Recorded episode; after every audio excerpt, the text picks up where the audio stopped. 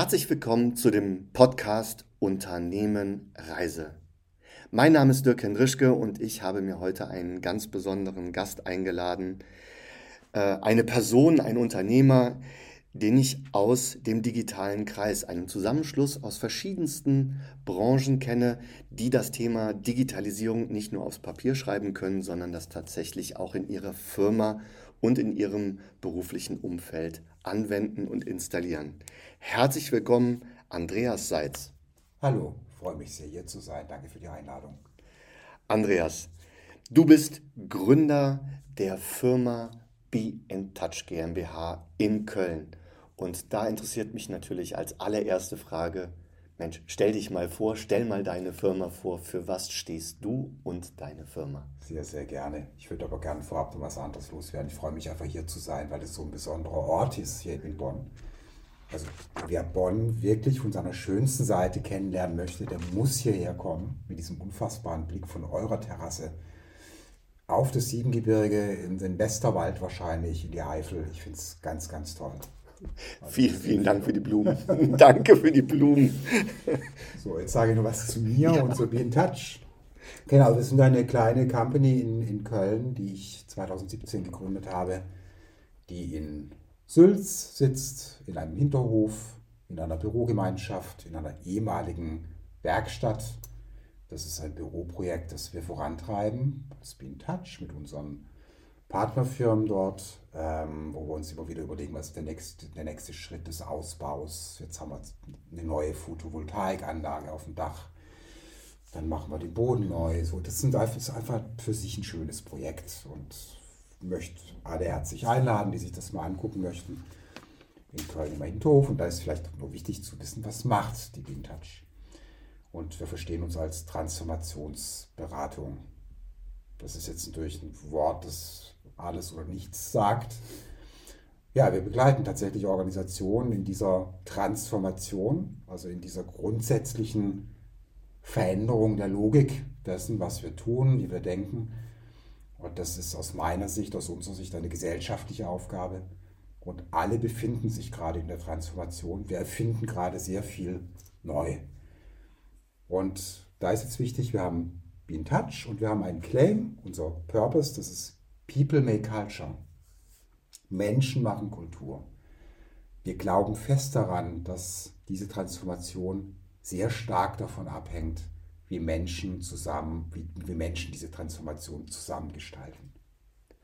Jetzt sprichst du von Transformation, was glaube ich in der heutigen Zeit äh, wichtiger denn je ist, darüber tatsächlich nachzudenken und ähm, eben auch diese Transformationsprozesse oder Dinge für, eine, für seine eigene Transformation auch anzunehmen und zu beachten, im privaten wie in seinem beruflichen Leben.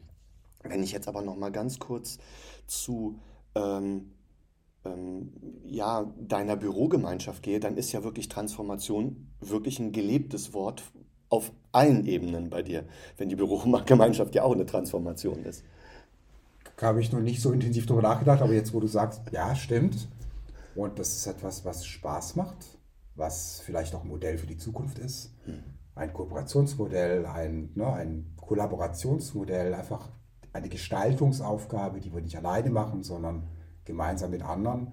Und ich muss sagen, wir befruchten uns sehr stark gegenseitig. Das sind Firmen, die aus einer komplett anderen Branche kommen. Also wir haben neben uns Drama Köln, das ist eine Theatergruppe, dann den Ivo Weber als Bauingenieur, Künstler, der ähm, Installationskunst macht, aber auch große Installationen berechnet für Gebäude. Also das ist wirklich ein ganz, ganz toller Austausch, wo wir alle lernen. Im Prinzip verfolgt ihr ja gelebt das Mastermind-Prinzip. Also wirklich auch dieses, diesen Blick von außen auf seinen eigenen Teller zuzulassen, indem man mit einfach komplett Branchen fremden Menschen in den Austausch geht und sich einfach mal eine Meinung von außen abholt. Mastermind ist ein bisschen groß als Begriff wahrscheinlich für uns, aber wir sind im Austausch. Das sind wir sehr gut und das macht einfach riesen Spaß. Jeden Tag. Ich gehe da jeden Tag gerne hin, ich gehe gerne zur Arbeit und ich treffe gerne mein Team und die anderen. Boah, da kriege ich Gänsehaut. Also das ist ja, das ist ja, also mehr äh, Motivation kann man ja gar nicht in Worte fassen. Dann machst du ja schon vieles richtig. Also wow. Aber was war die Vision dahinter? Was war die Vision von Andreas Seitz, die Be in Touch tatsächlich ins Leben zu rufen? 2017, wenn ich richtig recherchiert habe. So ist es, genau. Ich überlege gerade, wie viel Zeit haben wir? Ich versuche es kurz zu machen. Achtung, anschnallen da draußen. genau, ich muss ein bisschen ausholen, aber ich, ich, ich krieg's hin. Äh, ja, mein Gott, ich bin Ex-Manager aus dem Medienbereich. Ne? Ich war in der RTL-Gruppe, in der, beim, in, in der Unter Unternehmensleitung von RTL Disney das ist die Company, die ähm, Super RTL, Togodi und so weiter aufgebaut hat in, der, in den 90er Jahren, so einer sehr frühen Phase der Digitalisierung mit dem ersten digitalen Geschäftsmodell. Weißt du, das waren damals die Content-Inhaber, das waren so die ersten im Netz, die, ne, die auch Geschäftsmodelle hatten. Und da hatten wir dann Beratungen und Coaches bei, bei, bei RTL Disney damals. Und da habe ich so gedacht, das gefällt mir, was die machen. Das fand ich spannend. Ne? Also die begleiten Unternehmen darin, diesen Schritt hinzubekommen in die Digitalisierung, in die Transformation. Und da habe ich gemerkt, und die, oder die haben mir beigebracht, es gibt diesen People-Aspekt. Die Beschäftigung mit mir selbst, das Management-Team, das sich mit sich beschäftigt hat, die Kultur, die wir entwickelt haben mit den tollen Menschen, mit denen ich damals arbeiten durfte. Und da war die Entscheidung klar, das möchte ich auch machen. Das mache ich zu meinem Beruf. So, und dann bin ich erstmal in die Freiberuflichkeit. Mhm. Das hatte hauptsächlich familiäre Gründe. Also Kinder, Familie, Patchwork-Familie. Da wusste ich, okay, da muss ich irgendwie die Balance erhalten. Und das habe ich dann 16 Jahre lang gemacht und habe da sehr viele Dinge gelernt, in ganz vielen Change-Projekten, Transformationsprojekten, in der Arbeit mit Vorständen und Geschäftsführern und mit den Menschen in Organisationen, mit Teams, was ich bis heute wirklich liebe, mit Teams zu arbeiten. Und dann habe ich 2016 gedacht, okay, da hat sich jetzt was angesammelt, das möchte ich irgendwie in etwas übersetzen, was ein eigenes Unternehmen ist. Also meine ganze Erfahrung, das, was ich erlebt habe und was ich mitbekommen habe. Und so ist die Bean Touch entstanden. Da habe ich entschieden, okay, das braucht nochmal einen anderen Halt, es braucht, wird selbst eine Organisation und dann habe ich gegründet. Was für eine, was für eine Geschichte, äh, bei der mir persönlich auffällt, dass wir wahrscheinlich schon, ohne voneinander zu wissen, die ein oder anderen Touchpoints hatten. Ich habe nämlich damals als Assistent im Disney-Bus gearbeitet. Okay. Auf der Thomas-Mann-Straße war der. Hinten in diesem ganz, ganz kleinen, äh, in dieser unbebauten Lücke von Köln stand ja dieser riesengroße Bus vorne mit einem Bauzaun äh, abgedunkelt, dass man nicht reingucken kann. Das war der berühmte Disney-Bus. Ja. Und ich habe damalig mit einem Kameramann viel zusammengearbeitet, Andreas Schneegans. Vielleicht sagt dir der ja, Name was. Der war auch einer der äh, Menschen, die da ja Mitte der 90er, Anfang 2000 rumgehüpft Aha. sind. Eventuell sind wir uns in dieser Zeit ja sogar auch mal über den Weg Mit gelaufen. Sicherheit. Das sollten wir mal vertiefen bei einem Glas Bier auf eurer schönen Terrasse. Das werden wir definitiv tun. Aber das ist ja, die Welt ist ein Dorf und wenn man gerade in die Medien geht, dann ist Köln natürlich. Ja. Äh, ähm, mini, mini. Irgendwann hat man immer irgendwelche Points gehabt. Aber dennoch, vielen Dank für das Teilen deiner Reise. Das heißt im Prinzip aber, um nochmal jetzt zu der Gründung der Be in Touch GmbH zu kommen, eigentlich, äh, sagen wir mal, ist es ja eine Mischung aus deinem Werdegang, deinem ganzen Ansammeln von Wissen und deinen verschiedenen Erfahrungen als Fundament. Und eigentlich hat, hast du nicht den Markt analysiert, sondern der Markt hat sich selbst analysiert, dass das noch dass das auch ganz doll angewandt werden muss und kanalisiert werden muss, oder? Irgendwie schon. Mhm. Vielleicht kennst du das Gefühl, mhm. dass es in deinem, in deinem Kopf klick, klick, klick macht und du erkennst plötzlich so zwei, drei Zusammenhänge, wo du denkst, hey, das ist ein Markt und da gibt es wirklich was zu tun. Mhm.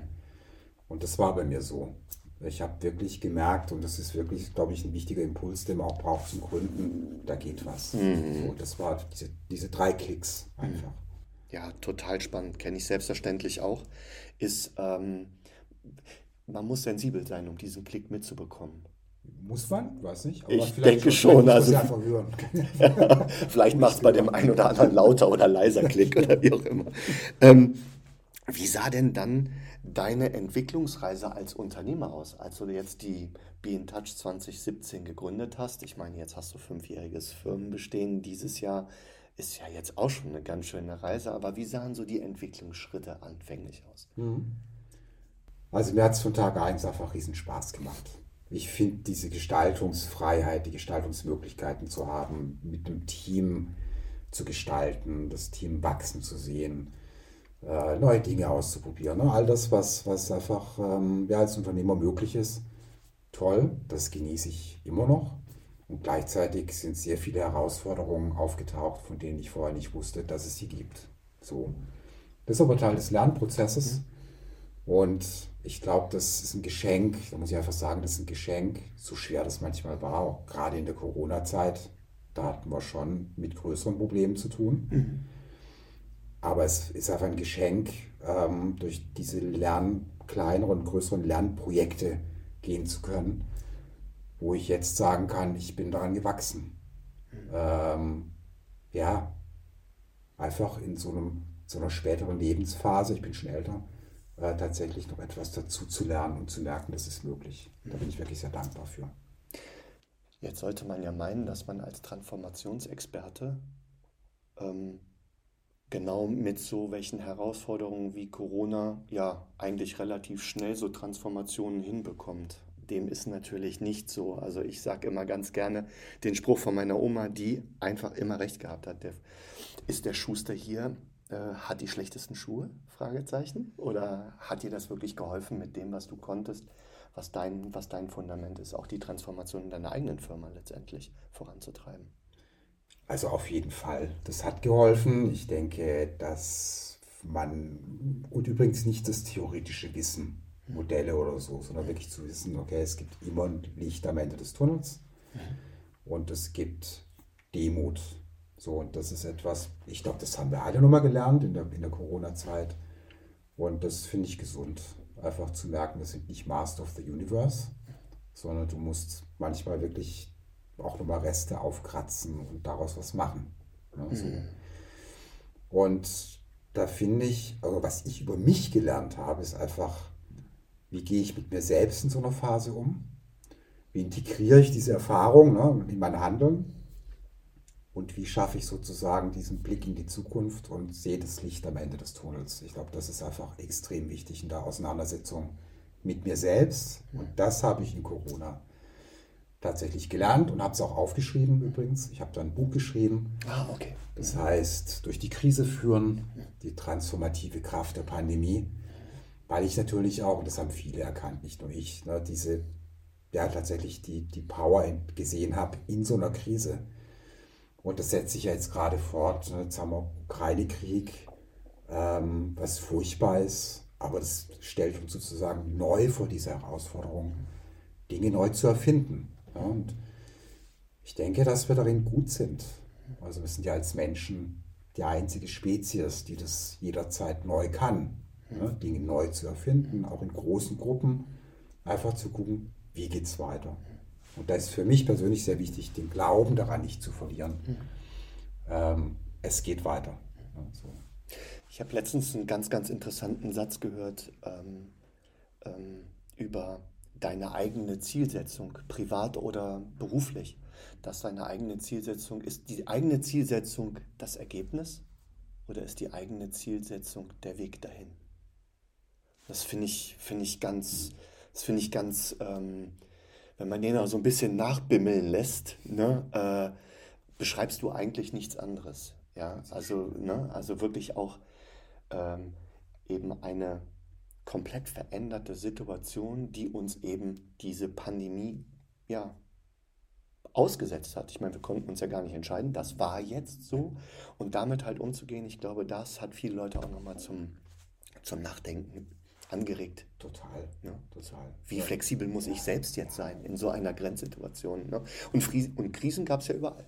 Immer schon immer. Mag das jetzt gar nicht mit der Ukraine kleinreden, aber wir waren ja schon immer in, in, irgend, in irgendeinem Krisenmodus bei uns. Mhm. Aber ich glaube, so die letzte Zeit gerade, die hat nochmal so eine Schippe draufgelegt. Das ist jetzt, glaube ich, in einem, wir sind gerade in einem ganz, ganz seltsamen Prozess. Ja, und vielleicht ist es für uns die Chance, dass wir auch nochmal Dankbarkeit lernen. Ich ja. meine, hallo, wenn ich auf mein Leben gucke, was ich bin in den 80ern aufgewachsen, 90er und, und alles war gut und die Mauer ist gefallen und dann, ja. ne, es war Entspannung und ja. mein Gott, also was wir haben. Ich denke, dass es auch ein guter Zeitpunkt ist, auch nochmal drauf zu gucken, was wir haben und darüber Dankbarkeit mhm. zu lernen und auch Demut. Ne? Das ist keine Selbstverständlichkeit.